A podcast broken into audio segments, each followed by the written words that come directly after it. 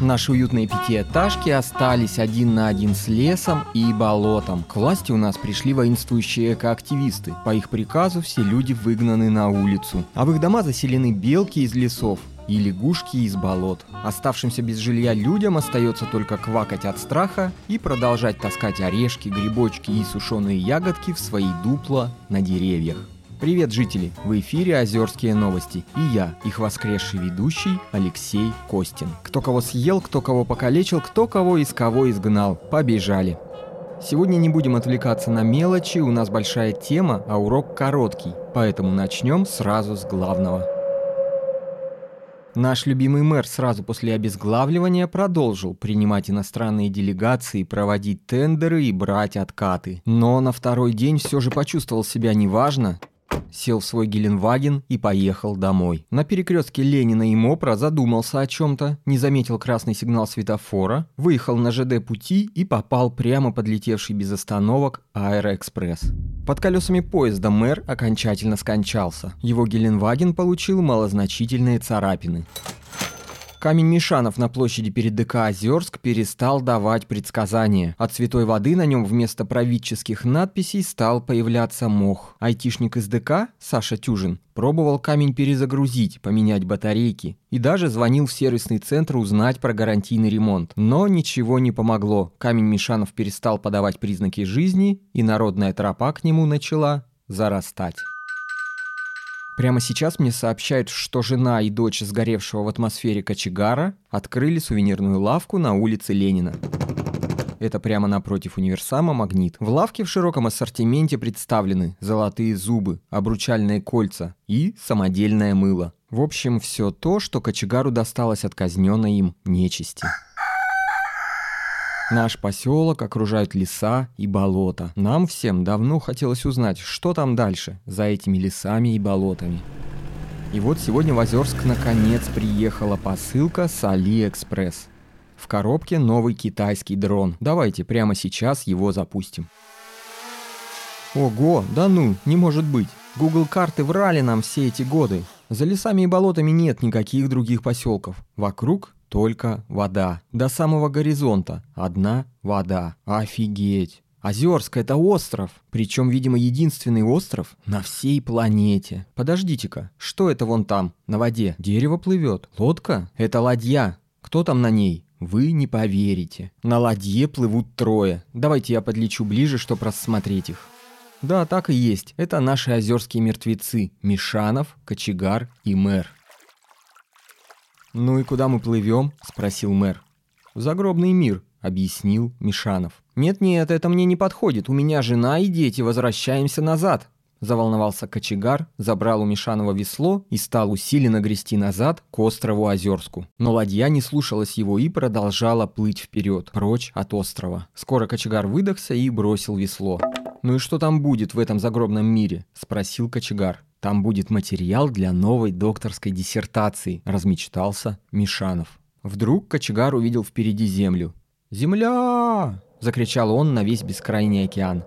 «Ад! Наша первая остановка. Давайте выйдем и осмотримся», – обрадовался Мишанов и стал грести к берегу. Подплыли. Ад выглядел как пустой островок песка размером метр на метр. В центре него на потухших углях стоял огромный котел. Мишанов первым попробовал спрыгнуть с ладьи, но какая-то невидимая сила не пустила его на землю ада. И он отпружинил обратно в лодку. «Видимо, мне не сюда», – расстроился Мишанов и повернулся к мэру.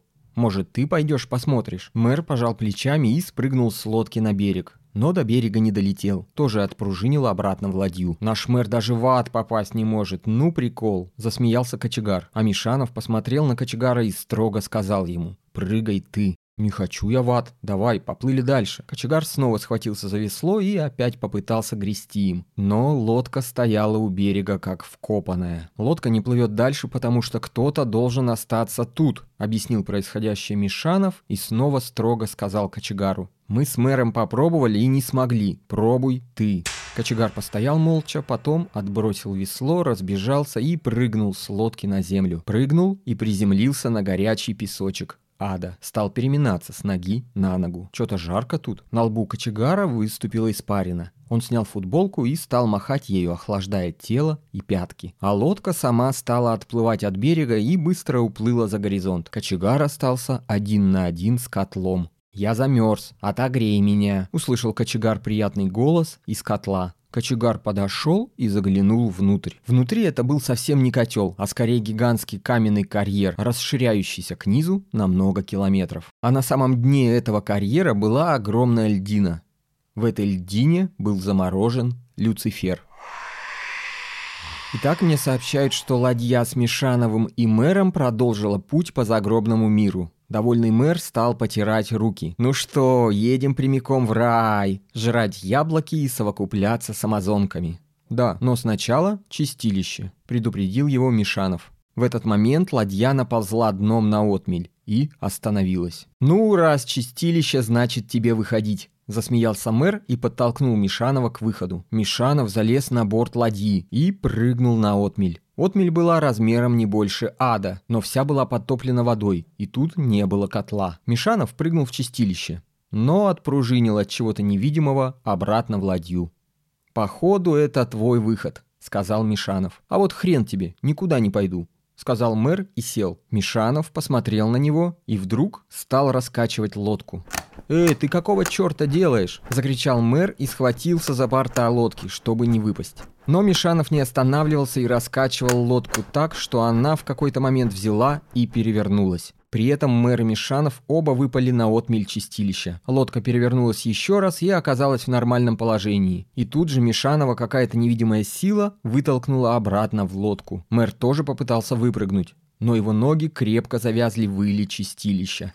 Лодка стала отплывать. «Не пущу!» – закричал мэр и схватился обеими руками за лодку. Ладья отплывала все дальше. А мэр, хоть и держался обеими руками за лодку, не мог сдвинуться с места. Застрял в иле.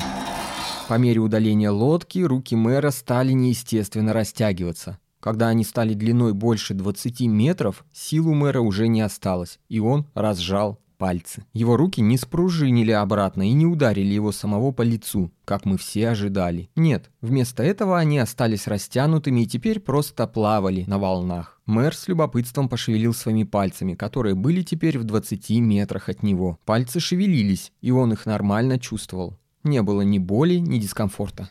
Прикольная тема. Улыбнулся мэр и стал делать своими длинными руками всякие забавные танцевальные движения. Благодаря купленному дрону мы видим, что ладья с Мишановым плывет дальше. Ярко светит солнце, и Мишанов лег отдохнуть. Но только он закрыл глаза, задремал, как тут же услышал женский смех. «Что, так быстро приплыли?» – спросил Мишанов сам себя, встал, огляделся и увидел рай. Рай выглядел как большой остров, с лесами, с горами, ручьями и широким песчаным пляжем. На пляже играли в волейбол и смеялись обнаженные женщины. Одну из них, самую молодую, самую красивую и самую спортивную, Мишанов узнал. «Настя? Доченька!» – закричал ей Мишанов. Девушка Настя обернулась на крик и тоже узнала его. «Папа?» Прошептала она своим невинным юным голосом. У Мишанова потекли слезы, он схватился за весло и стал изо всех сил грести к берегу. Девушка Настя прикрылась волейбольным мячом и побежала ему навстречу. «Я знал, что найду тебя», — кричал Мишанов и греб к ней изо всех сил. Но тут вдруг стало происходить странное. В ушах у Мишанова зазвенело, а в глазах начало темнеть. Он изо всех сил схватился за весло, но тут же упал без чувств. В следующую секунду Мишанов открыл глаза. Рая вокруг больше не было. Вместо этого Мишанов лежал на мокром асфальте перед ДК Озерск.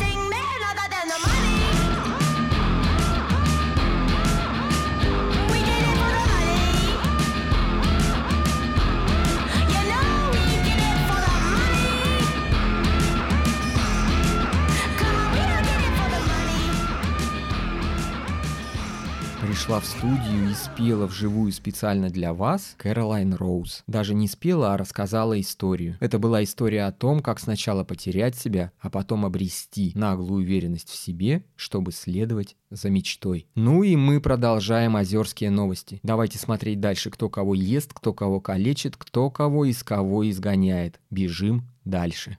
Рая вокруг больше не было. Вместо этого Мишанов лежал на мокром асфальте перед ДК «Озерск». В руке он крепко сжимал весло. Перед Мишановым стоял на коленях, покрытый драконьей чешуей, Гриша Уж. В руке у него были какие-то электроды. Сотни любопытных зевак стояли вокруг. «Она работает!» – обрадовался Гриша Уж и повернулся к Мишанову. «Я нашел оживительную машину у вас в гараже. Она работает, если заправить ее драконьей кровью». Довольный Гриша Уж показал на марлевую повязку у себя на локте. Мишанов тяжело встал и, не выпуская из рук весло, подошел к оживительной машине. Она была похожа на советский ламповый компьютер, из которого тянулись два провода – синий и красный. А что, кто-то просил меня оживлять? Мишанов вдруг замахнулся веслом и ударил им по оживительной машине.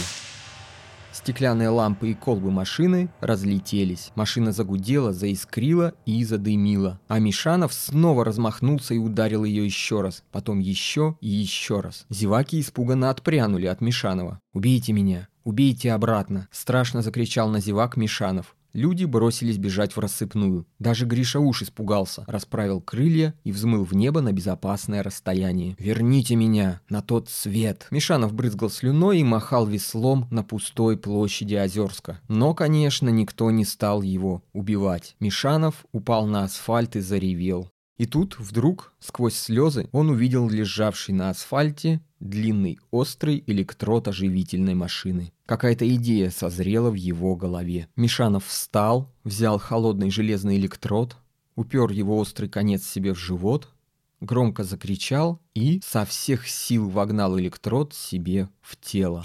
Как хорошо, что мы заказали на Алиэкспрессе этот потрясающий дрон. Благодаря ему мы с вами остаемся в самой гуще озерских событий. Итак, в объективе камеры квадрокоптера у нас снова ладья, плывущая по бескрайнему морю. В ней без чувств лежит Мишанов.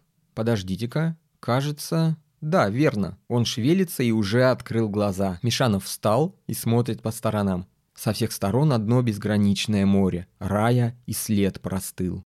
«Настя!» — кричит Мишанов. «Дочка, я плыву к тебе!» — кричит Мишанов. Но тут, в этот самый момент, лодка уткнулась в маленький, размером метр на метр, островок с горячим песком и чугунным котлом посередине. Это снова ад. Из котла высунулась голова кочегара. «Привет исследователям нечисти! Какими судьбами?» – спросил кочегар. А Мишанов вместо ответа разбежался и спрыгнул с лодки прямо в ад. Кочегар удивился, что Мишанов не отпружинил обратно в лодку. «Ну, Мишанов, ты что, пока плыл, в грешнике заделался?» «Хуже, в самоубийцы». Мишанов подошел к котлу и заглянул внутрь. Помахал рукой замороженному Люциферу и обратился к кочегару. Если сможем его разморозить, то он исполнит любое наше желание. Ну да, я тоже об этом думал, но что-то стрёмно. Он же главный злодей всего мира. Не опасно нам его освобождать? Засомневался кочегар.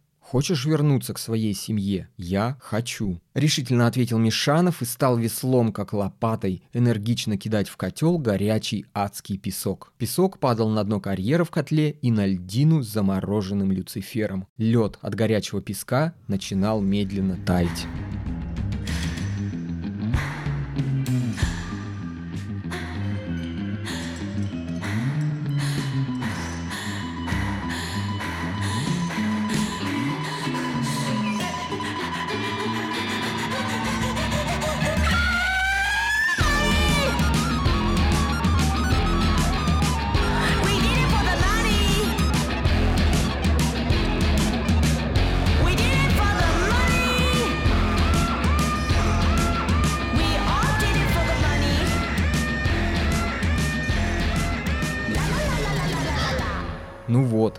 Этом на сегодня все новости. Устали? Нет сил идти сыпать соль вокруг наших уютных пятиэтажек? Ну не ходите. Побалуйте себя хоть разок. Зажгите свечи, возьмите любимую книжку, наберите теплую ванну. Насыпьте туда полмешка соли. Полмешка точно хватит, чтобы даже без головы вы пролежали пару месяцев и не испортились. А уж мы за это время постараемся починить оживительную машину и спасти вас. С вами был Лёша Костин и еженедельные Озерские новости. Услышимся скоро. Надеюсь, что со всеми.